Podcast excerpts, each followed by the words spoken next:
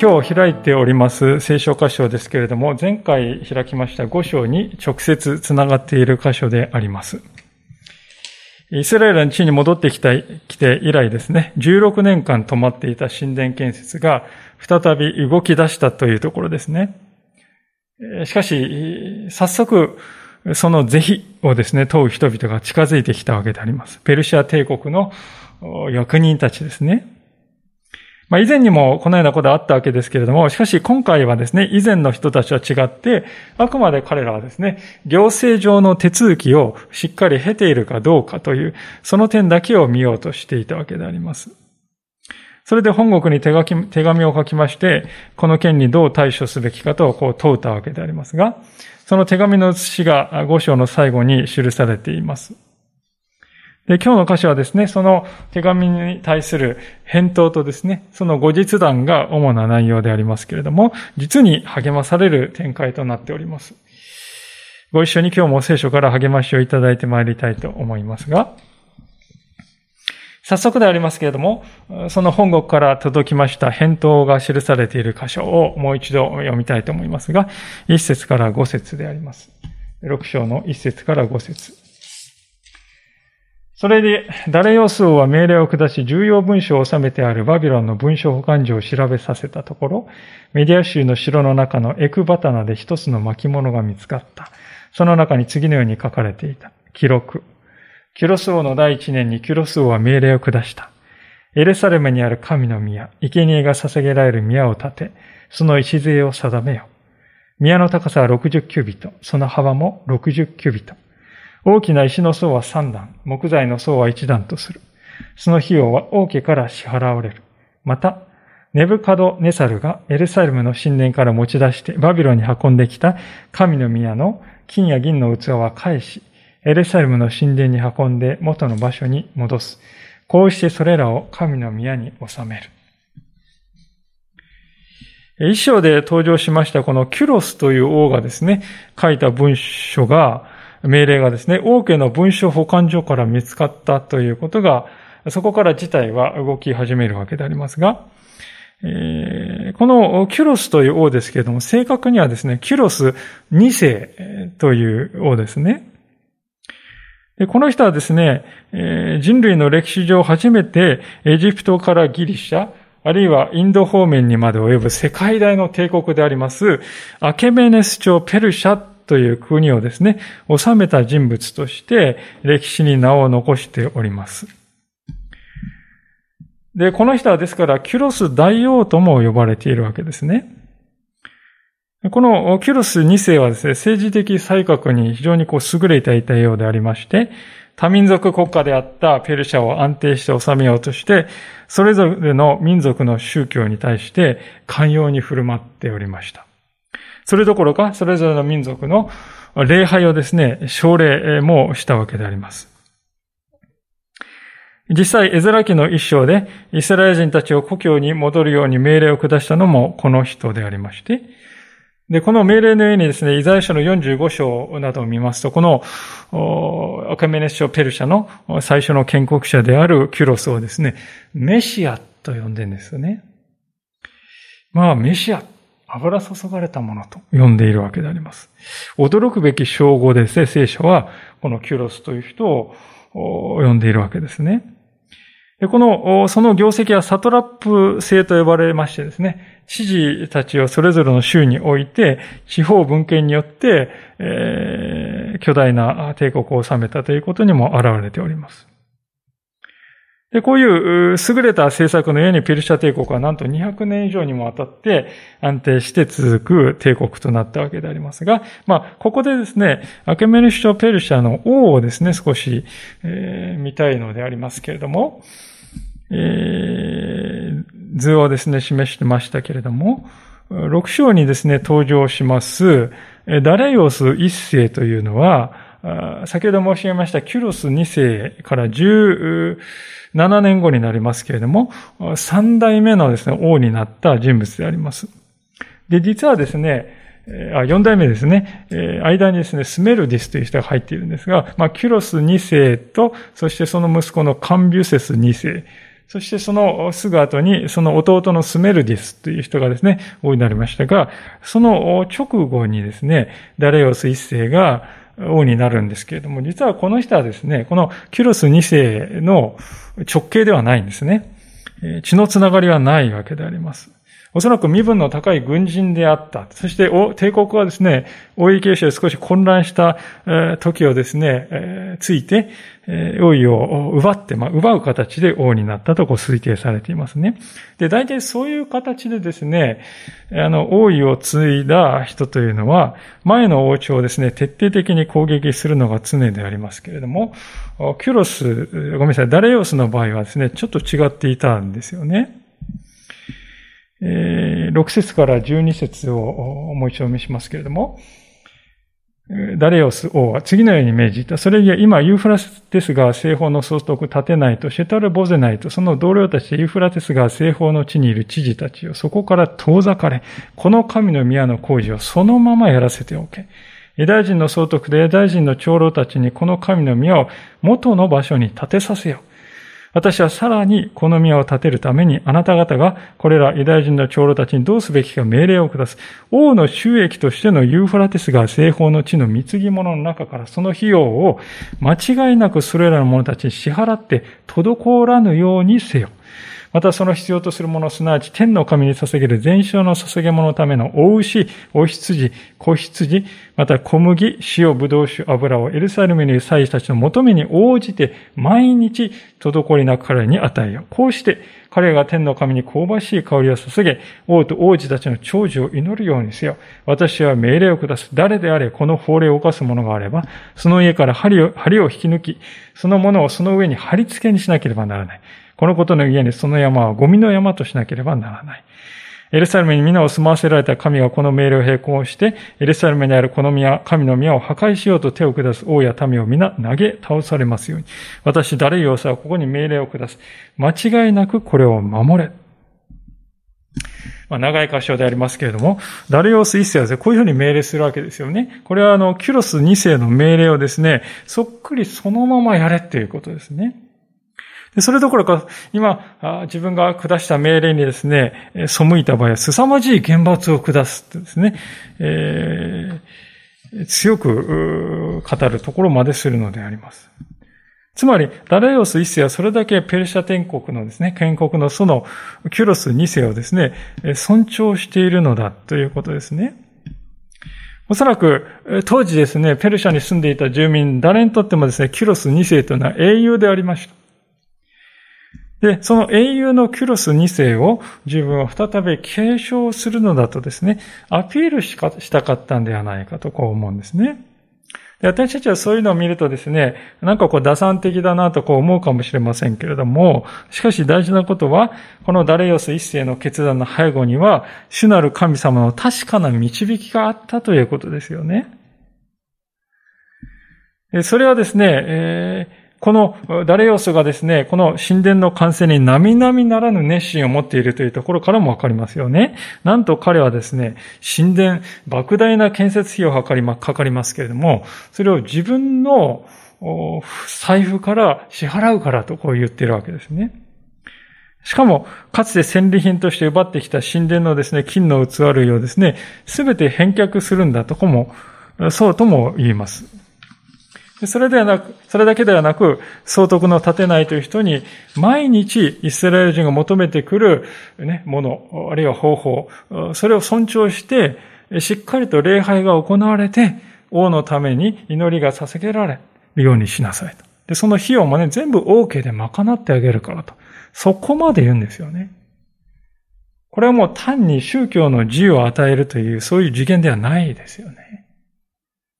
また、あなた方なんかね、自分の神に礼拝捧げたいの、まあやりたいならやってもいいけどね、お金は出さないよ。全部自分たちでやりなさいよってね。突き放す。まあ、せいぜいそれぐらいかなと思うんですけどね。でもそうではないですね。積極的に、えー、ね、王である私の祝福のためにしっかり礼拝を捧げて祈るんだと。そのための費用もこちらで持つからとね。全面的的なサポートを命じているのであります。まあ、全くありえない展開ではないだろうかと、こう思うんですよね。私たちが今日ですね、最初に信仰によって受け止めたい、この聖書が語る真理、教えですけれども、それはですね、私たち信仰者というのは時にこのような予想だにしない人から思いがけない恵みを受け取るっていうことね。それは現実にあるんだということですよ。なぜかと言います。私たちが信じている主は、世界をすべ収めておられるお方だからですね。あらゆる権威、あらゆる権力、あらゆる力は、全宇宙の創造者創造者である主なる神のものであります。人はそのごく一部を一時的に託されているに過ぎないですね。どんな王であれ。人は罪ゆえにですね、その権力というものを、神様から託された権力というものを時に間違って使うことの多い生き物でありますけれども、しかし正しく用いる力もあるんですね。それが今日の箇所の事例であります。彼らは神のために益をもたらすために神様に用いられているしもべなんですね。で、今日、この2023年のこの時代にあってもこういうことは実際に起こりうるんだということを私たちは受け止めて、そしてそれを心から感謝するものとされたいわけであります。他でもないイエス様ご自身が次のように語っておられる通りでありますが、マルコの福音書の9章の40節から41節になります。お読みいたします。マルコの福音書の9章の40節から41節です。私たちに反対しない人は私たちの味方です。誠にあなた方に言います。あなた方がキリストに属するものだということで、あなた方に一杯の水を飲ませてくれる人は、決して報いを失うことがありません。マルコ9章の40節から41節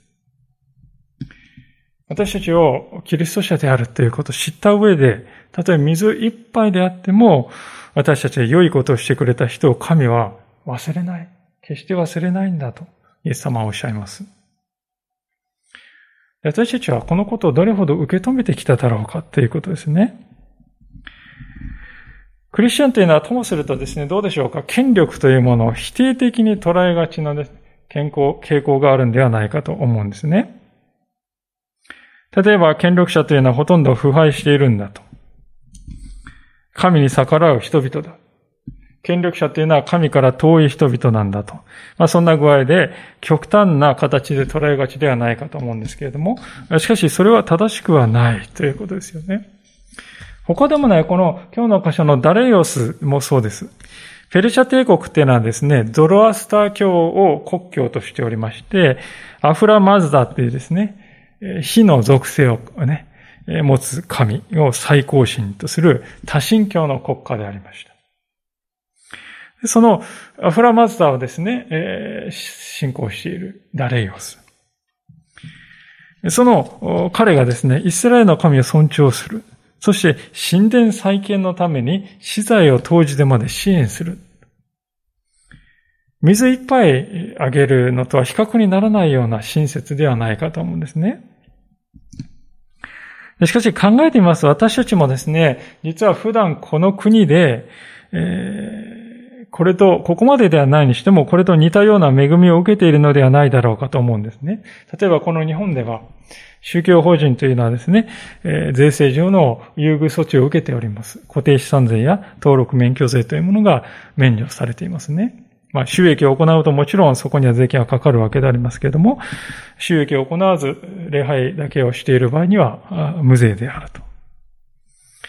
そして、宗教儀礼ということに国が介入してはならないということはですね、厳密に定まっています。ですから、幅広いですね、信仰の自由ということが与えられているわけですね。で、これを私たちは当たり前のことでしょうとこう思うかもしれませんが、広い世界を見渡しますと、このような恩恵を受けられている国というのはごくごく一部であるということに気づくわけですね。そもそも歴史を振り返りますと、この日本においても、そういうですね、信仰の自由のない時代というのが、キリスト教が始まって、初めて伝わって以来、500年ほども続いたわけであります。で今、私たちはその自由を受けてはいるわけですけれども、しかし、それはわずか80年足らずのことでありますね。歴史の悠久の長さからすると、瞬きをするようなですね、短い期間であります。私たちは今、圧倒的に恵みの時代を生きている。そういう自覚があるだろうかということですね。信仰の自由、それはね、当たり前の私たちの権利だよ。既得権益だよ。まあそういうふうに考えていなかったでしょうか。私たちは、しかし並外れた恵みをいただいているものとして、それを与えてくださった主を褒めたたえて生きているでしょうか。イスラエルの民は本当にダレヨス王のですね、この寛大の措置ということをいつも感謝していた。私たちはその姿を見ながら問いかけられるわけであります。さて、こうしてダレオス一世からお墨付きをいただいたわけでありまして、この神殿の再建のプロジェクトは一気にですね、こう、ガーッと進んでいくわけであります。13節から15節をお見せしますが、ダレヨス王がこう書き送ったので、ユーフラテスが西方の総督立てないと、シェタル・ボゼないと、その同僚たちは間違いなくこれを行った。ユダヤ人の長老たちは預言者ハガイと井戸の子ゼカリアの預言を通し、建築を行って成功した。彼らイスラエルの神の命令により、またキュロスとダレイオスとペルシアの王アルタクセルクセスの命令によって建築を終えた。こうしてこの宮はダレイオス王の治世の第6年、アダルの月の3日に完成した。まあ、あの、建設のですね、許可が出たのが、ダレオス王の一世のですね、2年目であるとですね、えー、書かれておりますので、で、今の箇所にですね、完成したのは6年目であるということですから、えー、わずか4年ちょっとですね、えー、完成にこぎつけたわけであります。驚異的なスピードだとこう言えると思うんですね。で、なんといってもこの工事はですね、1年や2年止まっていたんじゃなくて、16年間もストップしておりましてね。で16年間建設現場放っておいたらもう草ぼうぼうの木も生えてですね、もう、なんかほとんど跡形もないような状態だったかもしれませんね。それだけ長い間止まっていたものが、いざ再開されるや4年で完成した。皆さん、神の時というのはこのようなものであります。神の時は決して一様に流れていくのではありません。停滞しているように思える時もあれば、一気にですね、あっと進む時もあります。けれども、大事なことはそのすべてがね、神様のご支配の中にあって起こることなんだという信仰を私たちは持っていたいということですね。物事が進んでいるときは神様が働き、そうでないときは神様は知らん顔をしていると。そうではない。私たちはね、本当にこう自分の信仰者としての成長の理想の曲、理想の直線をね、引いてしまいますよね。物差しをこうピーってね、右を、右を上げてですね、線をピーってですね、こう引くように、右肩上がりで、私のクリスチャンとしない身は右肩上がりで、一定の進み方、成長していけるんだと漠然と考える。しかし、実際にはそのような進み方をすることはまずないですね。山があり、谷があり。どん底に落ちたような時もあれば、天に昇るように舞い上がる時もある。時にはですね、横線をピーってまっすぐ引いたようにですね、何にも変わらない。停滞しているんだ。ね、このイスラエルのための16年間の時のようにね、そう思える時も私たちあるわけであります。しかし主の時がやってくる時に全てが変わり始める。で、その時に気づくんですね。ああ、停滞しているように思えた時にも、主は決してお忘れになっていたのではなかったんだと。こうして信仰者は知るわけであります。停滞は時間の浪費ではないんだと。主にあって無駄な時間というのは一つもないんだということですよね。実際一つのことを聖書は教えるわけでありますけれども、14節を見るとですね、この建設のプロジェクトで預言者ハガイと井戸の子ゼカリアという人が預言したと。ゼカリアの預言が出てくるんでありますが、このゼカリアはですね、次のような予言をですね、民に語っているのであります。それはゼカリア書の一章の12節から13節また16節から17節の言葉でありますけれども、お読みいたします。ゼカリア書の一章の12節から13節および16節から17節です。それに答えて、主の使いは言った。万軍の主よ。いつまであなたはエルサレムとユダの町々に憐れみを施されないのですかあなたが憤られて70年になります。すると主は私と話していた見つかいに恵みの言葉、慰めの言葉で答えられた。私は憐れみを持ってエルサレムに帰る。そこに私の宮が建て直される。万軍の主の言葉。計り縄がエルサレムの上に貼られる。もう一度叫んで言え。万軍の主はこう言われる。私の町々には再び良いものが満ち溢れ、主は再びシオンを慰め、再びエルサレムを選ぶ。ゼカリアはですね、70年ということをですね、語りますけれども、この70年というのは前の神殿、つまりソロモンが建てたあのね、壮麗な神殿が粉々に破壊されてしまってから70年の、そういう期間のことを指しております。で、実はですね、今の今日の箇所でイスラエル人たちが建て直して完成したのは、その破壊の時からちょうど70年であったということですね。主は予言の通りに70年が満ちた時に神殿の再建を成してくださったわけであります。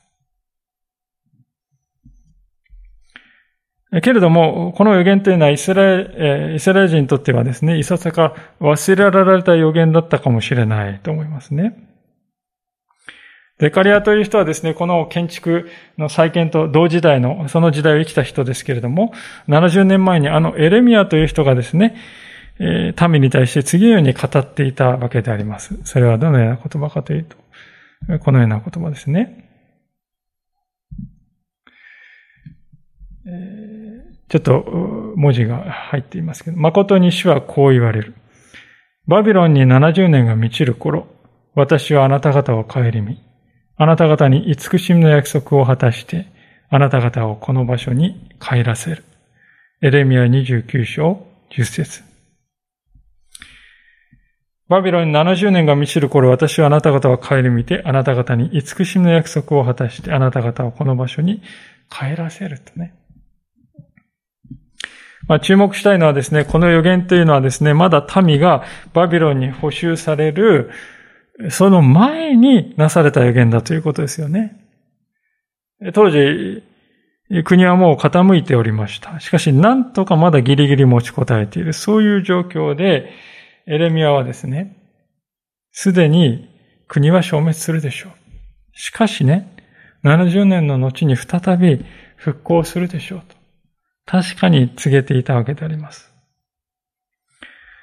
それから多くの歳月が流れて、確かにイスラエルの民はイスラエルの地に戻ってきた。70年どころか50年ぐらいで戻ってきたわけであります。しかし、神殿の再建は16年間もストップしたまま。いたずらに時だけが流れている。その間ですね、民の中の誰がエレミアが語っていたこの予言を思い起こしたことでしょうか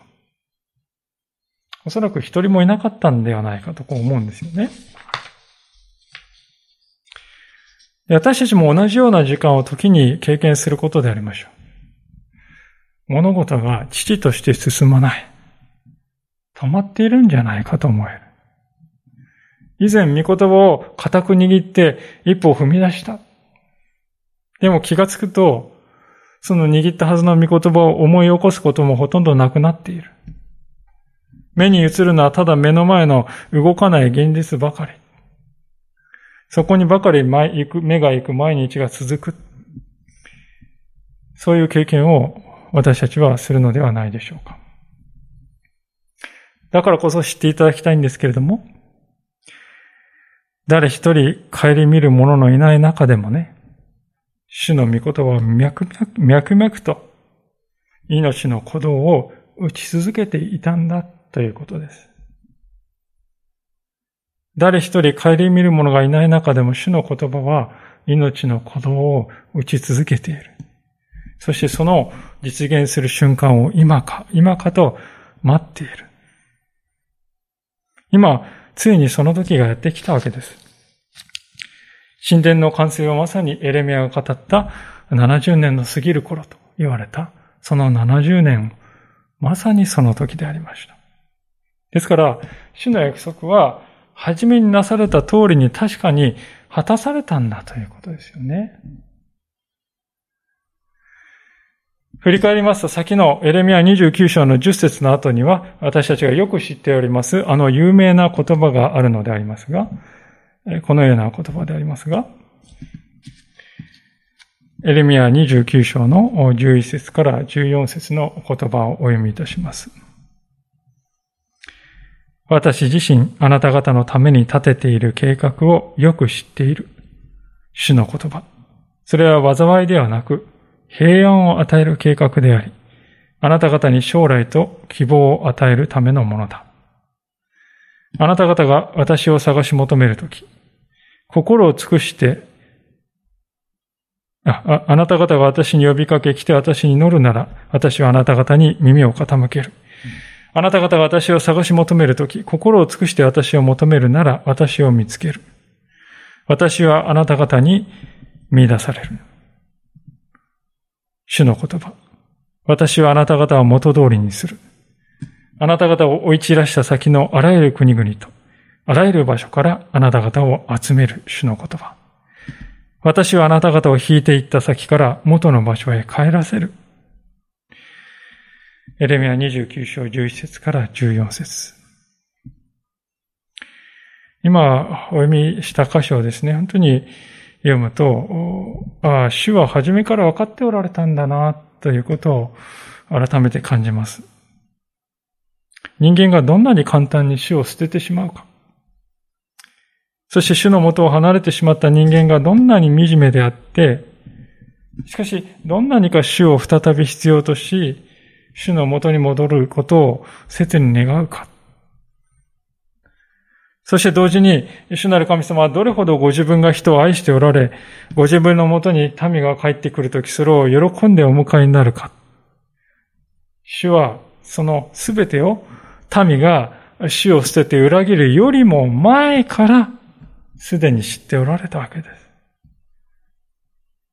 堕落するよりも前に、すでに堕落後の回復までも、主は語ってくださっていたんだ。それはちょうどあのペテロを思い起こしますね。彼は三度ですね、私は主を知らない。そう言ったわけでありますけれども、彼がそれを言うよりも前に、イエス様は、ペテロの回復のことを予告しておられましたね。そのイエス様の姿とこのエレミアの予言、口を通してですね、予言された神様の姿、そのまま重なって見えるわけであります。皆さん、これが主にあって歩んでいる人の幸いであります。これが主が人を愛されるということの中身なんですよね。私たちの中でね、こんな人いるでしょうか相手が裏切るっていうことをあらかじめ知っていて、なおその人と結婚するというね、そういう人がいるでしょうか私たちはね、本当に相手を信頼して、相手は決して私を裏切らないし、私も相手を裏切らないと。その確信を得た時に結婚に踏み切るわけでありますね。ですから誰と、誰一人として裏切られたいなんて思っている人はいません。そんなショックはごめんなんだ。そういうわけであります。しかし主は、それを引き受けてくださった。私たちは神様に対してどういう仕打ちをするのかということをご存知の上で、なお私たちを愛してくださった。私たちは花嫁として迎え入れてくださった。皆さん、聖書は神の愛というものは、そのようなものなんだと語るんですね。皆さん、この愛こそが私たちクリスチャンの力の源であります。この愛に勇気づけられ、力づけられ、感動する。それが私たちの力です。イスラエルの民が16年間一歩も前に進まなかった神殿再建を、なぜ今4年余りで達成できたのか。仮にダレオス一世がね、いいぞとこう言ってくれたとしても、肝心の民の心がね、萎えてしまってくじけていれば達成できなかったでしょうね。そう、民はですね、主の真実ということをもう一度知ったのであります。預言者ハガイが民の前にですね、現れて悔い改めを語り、そしてゼカリアが先ほど引用したように70年前の預言を再び民に語り継げた。それによって民は主に再び心を向け始めたのです。魂に火が再び灯され、心が再び燃やされ始めた。それが彼らに力を与えたのであります。この事実は私たち信仰者が何かをするときには主に促され、主の力に満たされるということがどうしても必要であるということを物語るものであります。もしそれがあるなら、私たちは並外れたことを成し遂げることもできるんだと。創世書は語るんですね。こうして神殿は完成したわけであります。その時、民は喜んで動物の犠牲を捧げて、封建式を行うたと聖書は記しております。16節イスラエルの子ら、すなわち祭司、レビ人、その他の補修から帰ってきた人たちは、喜びを持ってこの神の宮の方言式を祝った。彼らはこの神の宮の方言式のために、大石100頭、お羊200匹、子羊400匹を捧げた。またイスラエルの部族の数に従って、全イスラエルのために罪の清めの捧げ物として、親木12匹を捧げた。また彼らはエルサレムでの神への奉仕のため、祭司をその区分に従って、レビ人をその組に従ってそれぞれ任命した。モーセの書に記されている通りである。まあ、現代人の私たちから見ますとですね、彼らが捧げたこの動物の犠牲の数っていうのはとても多いように思えるんですけれども、しかし、約450年前のソロモンが最初の神殿を建てたそのね、封建式、同じ封建式の時はですよ、牛だけで2万2000頭をですね、捧げてるんですね。桁違いに多い捧げ物を捧げているわけです。しかし、この時は大牛100頭ですね。100分の1以下、200分の1以下であります。これはイスラエルの民がね、いかに落ちぶれてしまったか、どれくらい、どれほど力を失ってしまったかということを、まあ、如実に物語るものとも言えると思いますね。神から離れるということは、こういうことなんだということです。しかし、私たちはそこにだけに目を向けるのではなく、希望も同時に溢れているというところに目を向けたいんですね。どうでしょう？不思議なことですけれども、この民はですね、この時の民はどうですか？卑屈な感じがありますか？卑屈卑屈な雰囲気がですね、一切私はないと思うんですね。ああ、ソロモン王様のあの時のね、素晴らしい神殿に比べて私たちは、なんでこんなみすぼらしい捧げ物しかできないんだか。そう言ってね、嘆いている人が一人でもいるかっていうと、誰もいないんですよ。反対にね、喜びが溢れている。たとえどんなに小さくたって、昔のあのソロモン王の栄光と比べて取るに足りないように思えたってね、主を真心から礼拝するということ。主がここで私を礼拝しなさいと言われるその場所で礼拝を捧げられるということ、それが他のどんなものにも勝る喜びになっているんだからと。彼らは思っている。自分が物としてね、目に見える何かをね、神に捧げられるか、そのことよりもね、自分のうちにどういう心があるか、どういう思いで、どういう信仰で主を礼拝しているか、その方が大切なんだよね、と。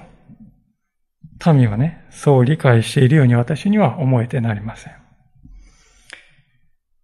実際、何気なく書いてありますけど、17節の最後で彼らはですね、全イスラエルのために罪の清みの捧げ物として、親木12匹を捧げたって書いてますよね。12匹って。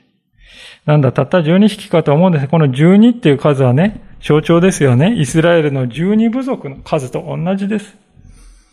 つまり民は、個々人として私は神様を礼拝しているというのではなく、神の民イスラエルの全体として私たちは主に心を合わせて立ち返ろうとしているんだということです。私たちは確かに数が少なくなってしまった。力を失って知るかもしれない。でも、ここから私たちは再出発するんだ。ここから再びやり直していくんだ。それも一人でやるんじゃない。神の民として一つになってそれを行っていくんだ。そういう気概というか、信仰というか、決意が感じられるそういう場面ではないかと思うんですね。そして、この神殿、喜びの神殿封建式から数週間の後、民は初めて杉越の祭りを行ったと書いています。19節。補修から帰ってきた人々は第一の月の14日に杉越を祝った。祭司とレビ人たちは一人残らず身を清めて、皆清くなっていたので、補修から帰ってきたすべての人々のため、彼らの同胞の祭司たちのため、また彼ら自身のために杉越の生贄をほふった。補修から戻ってきたイスラエル人はこれを食べた。イスラエルの神主を求めて、その地の違法の民の汚れから離れて、彼らに加わった者たちも皆そうした。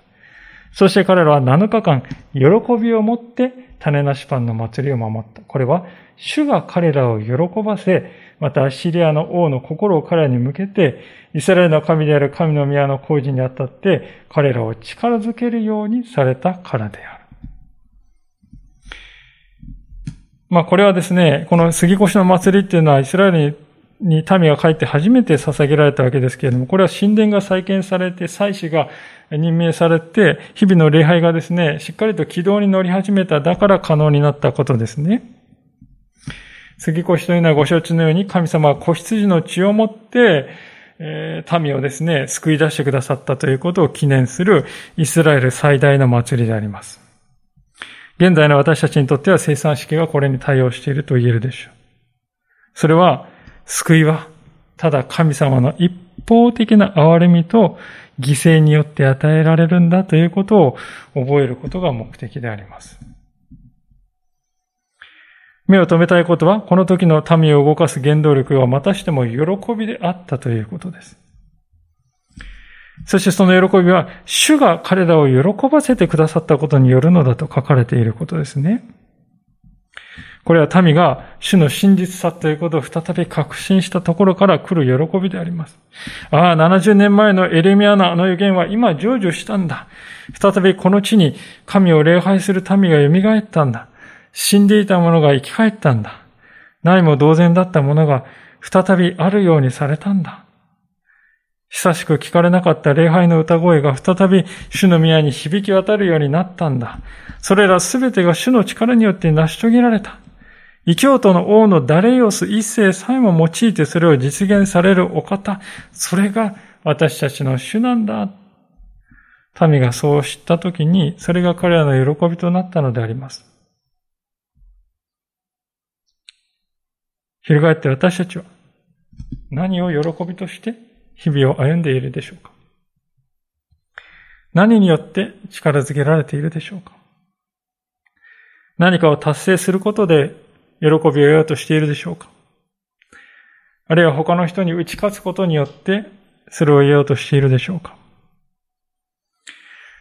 世の人々はそうかもしれません。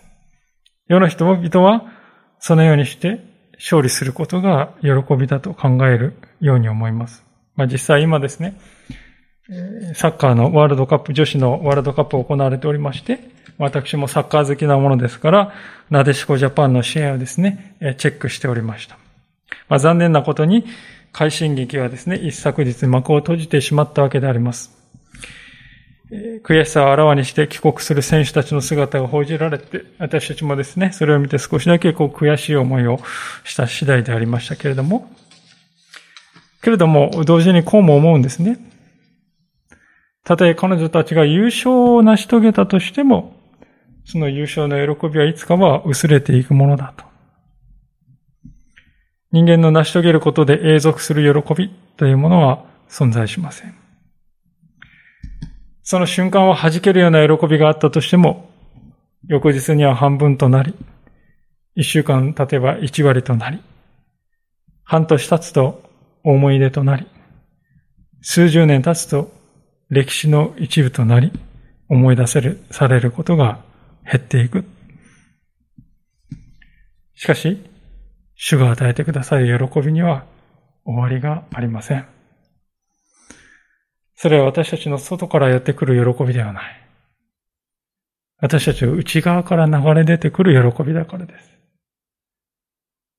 私たちのために命を投げ出し、杉越の子羊となってくださった主イエス。この方が私のうちにおられて、どんな時も離れることなく永遠の同伴者となってくださるというこの聖書のメッセージ。その喜びを言葉で変えて表すことは難しいほどです。今イスラエルの民の心を満たし喜びはそのような喜びなのです。